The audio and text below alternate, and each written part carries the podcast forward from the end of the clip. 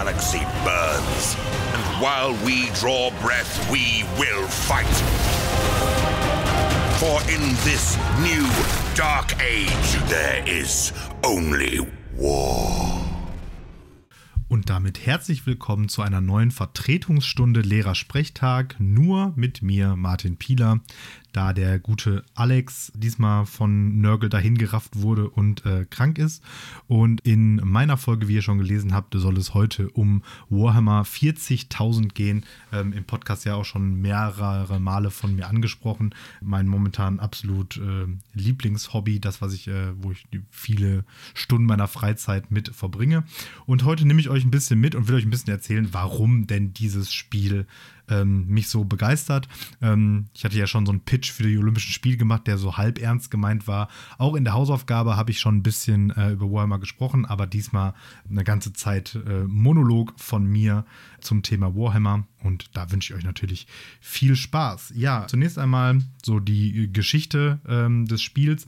Warhammer ist ein Spiel der schon oft angesprochenen Firma Games Workshop, die im Jahr 1975 in England gegründet wurde. Und ursprünglich ähm, produzierte diese Firma äh, Miniaturen für das Pen and Paper Rollenspiel Dungeons and Dragons. Die äh, Rollenspieler unter euch wissen, dass das nicht besonders lukrativ sein kann, da ja jeder dort nur einen Charakter spielt und dementsprechend auch nur eine Miniatur braucht. Und dann haben sich die cleveren Leute bei Games Workshop überlegt, ey, wir machen einfach ein Spiel, wo jeder 500 Figuren spielen muss und die entsprechend kaufen muss. Und äh, das war sozusagen die Geburtsstunde des ersten Tabletop-Spiels von Games Workshop, äh, Warhammer Fantasy, wo sie im Prinzip mehr oder weniger die Figuren, die sie schon hatten, recycelt haben und dann äh, gratis Regeln rausgegeben haben, wie man damit so Massenschlachten abbilden kann. Ja, und ähm, das ist ganz gut gelaufen. Später kam dann eben in den 80ern der äh, Ableger Warhammer 40.000, sozusagen die Science-Fiction-Version von diesem Warhammer Fantasy raus.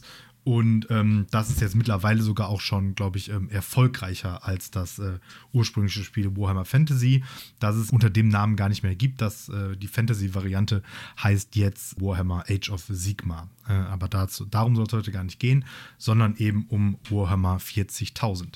Ja, Warhammer 40.000 heißt so, da es im 40. Jahrtausend ähm, der Menschheit sozusagen spielt und also in, in ganz, ganz weiter Zukunft, wie wir ja gerade auch schon gehört haben. Und in dieser Zukunft gibt es nichts als Krieg. Es ist also ein sehr düsteres Science-Fiction-Universum, ähm, was vor allen Dingen dadurch äh, gekennzeichnet ist, dass es nicht wie jetzt zum Beispiel bei Star Wars oder Star Trek ganz eindeutig die Guten und die Bösen gibt, sondern eigentlich im Warhammer-Universum ähm, eigentlich jeder böse ist, nur in unterschiedlicher Abstufung oder Ausprägung. Ähm, ich würde dann direkt auch mal ein bisschen auf die einzelnen Akteure ähm, im Universum eingehen. Im Wesentlichen haben wir drei große Oberfraktionen, nämlich das Imperium der Menschheit, das Chaos und die Xenos. Die Xenos sind die ähm, Aliens in dieser Welt, die im Gegensatz zum Imperium und zum Chaos faktisch nicht miteinander verbündet sind, sondern auch äh, eben im Krieg miteinander herrschen. Aber fangen wir vielleicht mit den Menschen an, dem Imperium. Man könnte jetzt natürlich meinen, aha, die Menschen, das müssen ja eigentlich die Guten sein. Allerdings ähm, hat sich die Menschheit ähm, nicht sonderlich zum Guten weiterentwickelt und ist durchaus als ähm, ja, faschistoides Großreich zu betrachten, das einen Gott-Imperator anbetet und ihm auch jeden Tag 1000 äh, besondere Menschen opfern muss, um ihn am Leben zu halten. Ähm, dazu aber später noch ein bisschen mehr. Und ähm, sind aber auf jeden Fall die Menschen und haben ein ausgedehntes äh, Imperium gegründet über die ganze Galaxie, eben unter diesem Imperator und ähm, bis zu diesem Punkt hätte auch alles ganz gut gehen können im Universum. Allerdings gibt es eben auch das Chaos. Das Chaos ist eine ja, Energiegruppierung kann man gar nicht so genau fassen, die in einer Art Paralleluniversum, nämlich dem sogenannten Warp, existiert. Man kann sich das so ein bisschen vorstellen, wer von euch den Film Event Horizon gesehen hat, kann das sich ganz gut vorstellen. Also dieser Warp ermöglicht es besonders schnell oder überlichtschnell durchs All zu reisen. Ungünstigerweise leben in diesem Warp eben die sogenannten Chaosgötter, die wiederum sozusagen Abbilder von menschlichen oder besser gesagt humanoiden Emotionen sind. Ähm, derer Zahl gibt es vier, nämlich Korn, den Blutgott, der für Krieg und Zerstörung steht, Nörgel, den Gott der Krankheit und des Todes, Sinch, und Slanesh. Äh, Sinj ist der Gott des Wissens und ähm, der, der Magie und Slanesh ist im Wesentlichen so eine Art SM-Gott des Sexes und der Wollust. Und diese vier haben halt auch noch jede Menge Unterdämonen und wenn man jetzt eben halt durch dieses, ähm, durch den Warp reist mit Raumschiffen, ähm, kann es eben sein, dass diese Dämonen sich in diesen Schiffen einnisten können oder auch so die ganze Zeit versuchen, diese Götter die humanoiden Spezies ähm, ja, zu, zu korrumpieren. Und ähm, das ist ihnen auch gelungen, denn auf dem Höhepunkt der Macht des Imperators hatte dieser 20, äh, ja, nennen wir es mal Kinder erschaffen und auf Basis deren seine Elite-Einheit, die Space Marines, ähm, erschaffen.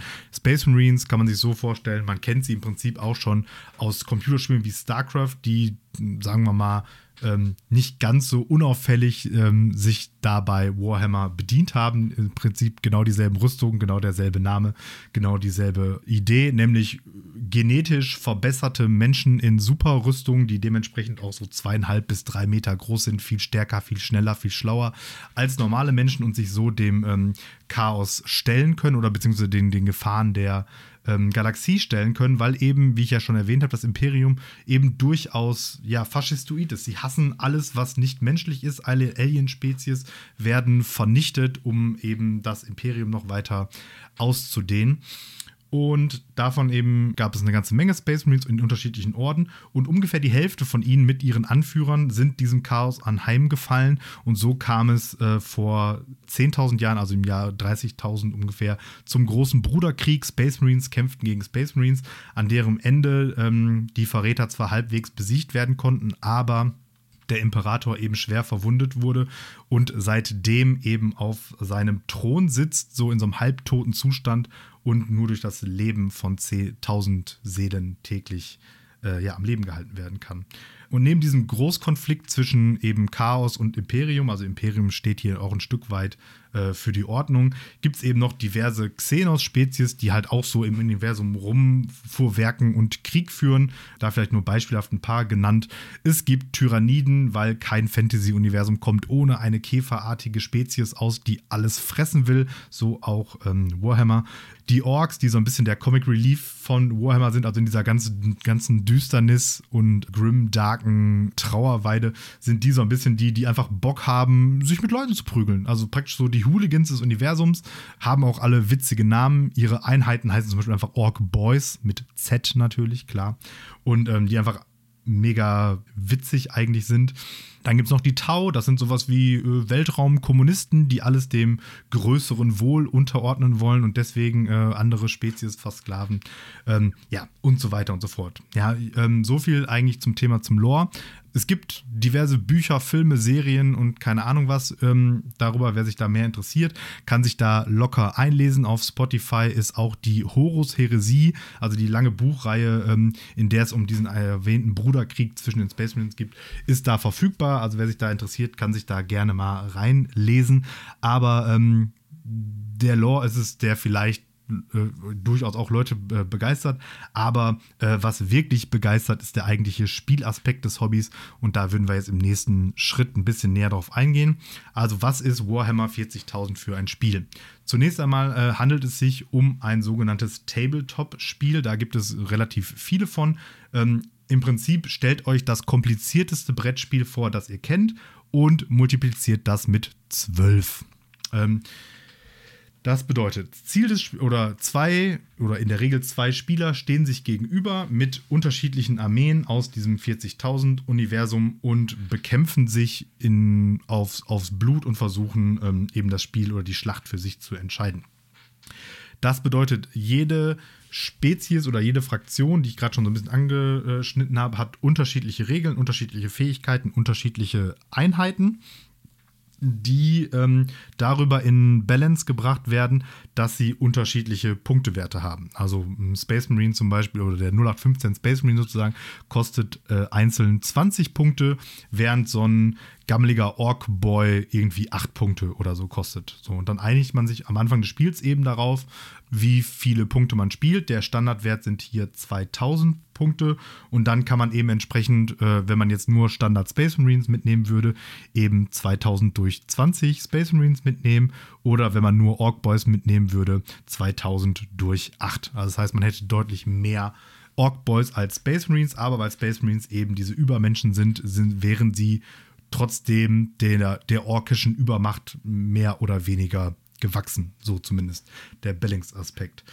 Diese Figuren wiederum verkauft die äh, Tochter von Games Workshop Citadel und man kauft sie als, in, oder jetzt die neueren Figuren in Plastik, ähm, im Prinzip genauso wie beim Modellbau im Flugzeugbau, ähm, in so einem Gussrahmen, da äh, muss man die dann rausholen, äh, schön sauber machen, zusammenbauen, zusammenkleben, anmalen und so weiter und so fort. Das heißt, man hat noch einen nicht zu unterschätzenden, ja, durchaus kreativen, künstlerischen Aspekt an diesem Hobby.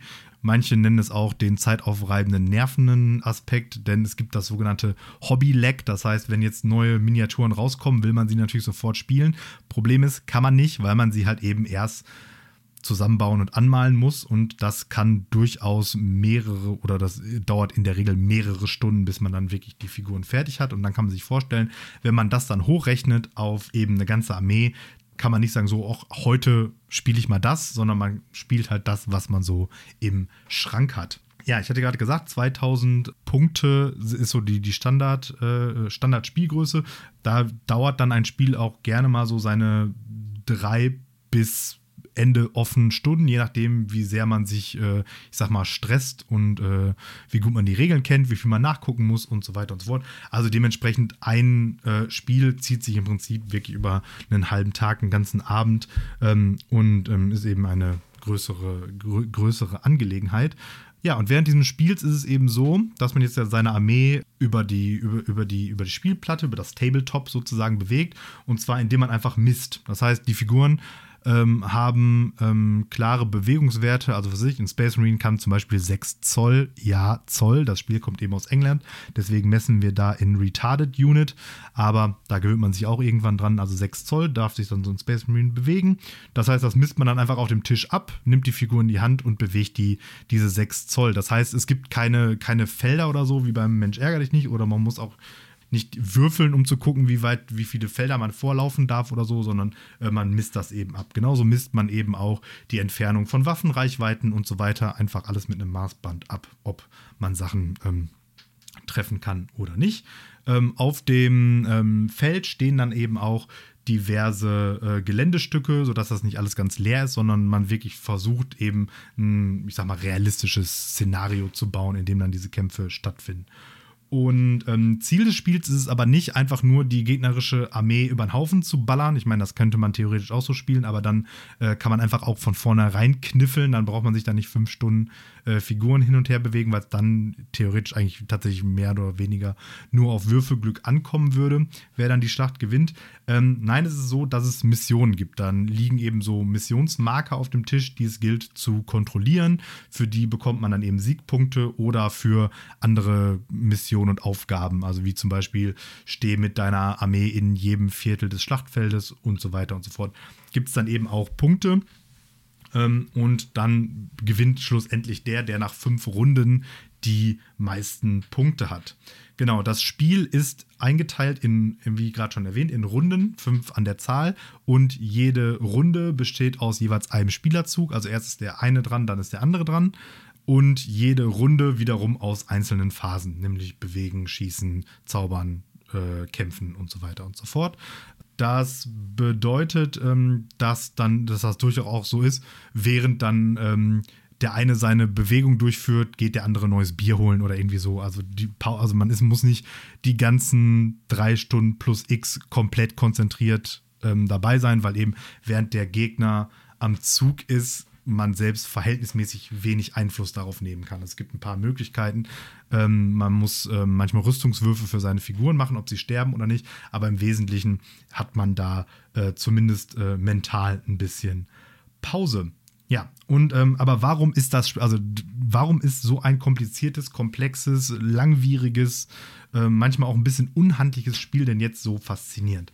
Ähm, da gibt es mehrere Aspekte. Also der eine Aspekt ist natürlich, man muss diese, diesen Lore, dieses Grimdark, diese Geschichte durchaus ein bisschen mögen und irgendwie sich da im Sci-Fi-Universum auch zu Hause fühlen, um das äh, cool zu finden. Ähm, ist bei mir so, check. Und dann ist es eben so, dass dieses, also diese Komplexität hat eben auch den Vorteil, dass es un, also es wird nicht langweilig, weil man gefühlt ähm, in jedem Spiel irgendwie was Neues lernt und sich denkt, ah, man kann es noch ein bisschen besser machen. Gerade jetzt in der, in der modernsten Inkarnation, eben mit diesen Missionszielen, wird es auch häufig von ja, erfahrenen oder ich sag mal Profispielern durchaus mit äh, äh, als Schach mit Würfeln ähm, bezeichnet. Also ich meine, natürlich ist durch, das, durch die Würfelei ein großer Glücksfaktor dabei. Andererseits aber auch ähm, wirft man in einem Spiel so viele Würfel, dass man irgendwie immer so mehr oder weniger am Erwartungswert rumkratzt. Das bedeutet, äh, ich meine, klar, es gibt Spiele, wo man sehr viel Glück oder sehr viel Pech hat, aber so im, im Mittel trifft man eigentlich immer so die Durchschnittswerte, sodass das gar nicht so eine große Rolle spielt. Ähm, die Profis sagen auch immer, don't blame the dice. Also im Prinzip, wenn man äh, ein Spiel verliert, liegt es in der Regel eher an eigenen taktischen Fehlentscheidungen oder so, anstatt an den Würfeln. Ja, und das reizt mich halt eben ganz besonders. Ich bin jemand, jemand, der eben auch aus dieser Fantasy-kompetitiven Szene kommt. Ich habe früher sehr viel Magic gespielt, was ja durchaus auch einen sehr hohen taktischen Anspruch und aber auch eben einen sehr hohen kompetitiven Anspruch irgendwie hat. Und den nehme ich mit. Also ich nörde mich in so Sachen halt dann auch immer direkt komplett rein und gebe halt irgendwie so alles drumherum dann auch auf und kann mich da stundenlang irgendwie in Theorien dann auch äh, irgendwie versenken. Und ähm, das ist einfach mega krass. Aber ähm, andererseits, wenn das nicht so der Anspruch ist, ist es trotzdem auch einfach, einfach äh, ähm, äh, eine, eine witzige Geschichte, irgendwie so das, das gute Bier- und Brezel-Warhammer, sagt man, wo man sich einfach mit ein paar Kollegen trifft, ein paar Würfel wirft, sich ein paar Bierchen reinstellt und einfach eine gute Zeit hat.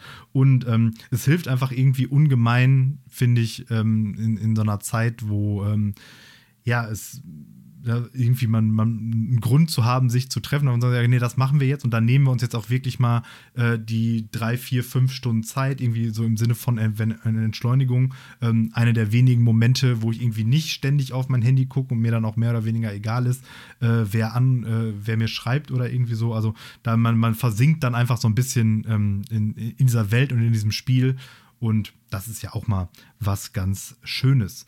Und dann stellt sich natürlich jetzt die Frage, oder ihr stellt euch natürlich jetzt alle die Frage, ja, okay, geil, ich will jetzt anfangen, was muss ich tun? Also was braucht man, um Warhammer 40.000 zu spielen? Also neben schon der erwähnten Zeit, die muss man auf jeden Fall einplanen, braucht man ein paar Dinge. Ähm, zunächst einmal braucht man eben eine eigene Armee aus ähm, eben Miniaturen. Da bietet es sich eben an, die, die einzelnen Modelle nicht einzeln bei Games Workshop zu, äh, ähm, zu kaufen, sondern eben aufpassen. Es gibt ganz viele ähm, ja, Angebote, so Bundles oder wie auch immer jetzt momentan gibt, so Weihnachtsbundles. Oder eben auch, wo man gut gucken kann, ist einfach irgendwie bei Ebay oder so. Ähm, je nach, so gefühlt jeden, jeden Tag gibt einer das Hobby auf oder muss seine sechste Armee verkaufen, weil er noch eine siebte anfangen will. Das heißt, da kann man auch immer ganz gut ähm, äh, ein paar Schnapper machen. Vor allen Dingen manchmal eben sogar auch äh, dann schon fertig gebaute und bemalte äh, Armeen. Das heißt, wenn man ähm, so wie ich da gar nicht so viel Bock drauf hat, die Sachen aufzubauen und anzumalen, kann man sich das auch schon fertig gönnen und direkt losspielen sozusagen. Neben der Armee braucht man dann den sogenannten Kodex. Das ist sozusagen das Regelbuch jeder einzelnen Armee, wo alle Regeln zu allen Figuren und so weiter drinstehen. Das ist äh, unverzichtbar. Dann braucht man eben ein Maßband und zwar nicht irgendeins aus dem Baumarkt, sondern eben ein Maßband, das äh, Inch als Einheit hat, kriegt man aber eben auch relativ einfach ähm, irgendwie bei, am, äh, im Internet bestellt. Auch hier empfehle ich nicht das von Games Workshop zu nehmen, weil das kostet einfach irgendwie 12 Euro und macht nichts anders als die, die 2 Euro kosten und eben ein paar Würfel. Das Gute ist, im Gegensatz zu jetzt Dungeons Dragons oder so, braucht man keine achtseitigen, 20-seitigen, was weiß ich was für Fantasiewürfel, sondern ganz normale sechsseitige Mensch ärger dich nicht Würfel. Davon gerne ein paar mehr. Also ich sag mal so, so 10 bis 20 wären schon nicht schlecht. Ähm, weniger geht zur Not auch, aber dann dauert das Würfeln eben länger. Und es schadet auch nicht, wenn man so Würfel in ein bis äh, in so zwei bis drei verschiedenen Farben hat. Das erleichtert alles auch hinten raus ein bisschen. Und dann braucht man eben noch einen Tisch und zwar möglichst einen großen, denn das ähm, ähm, Spielfeld für ein 2000-Punkte-Spiel sind 44 mal 60 äh, Inch.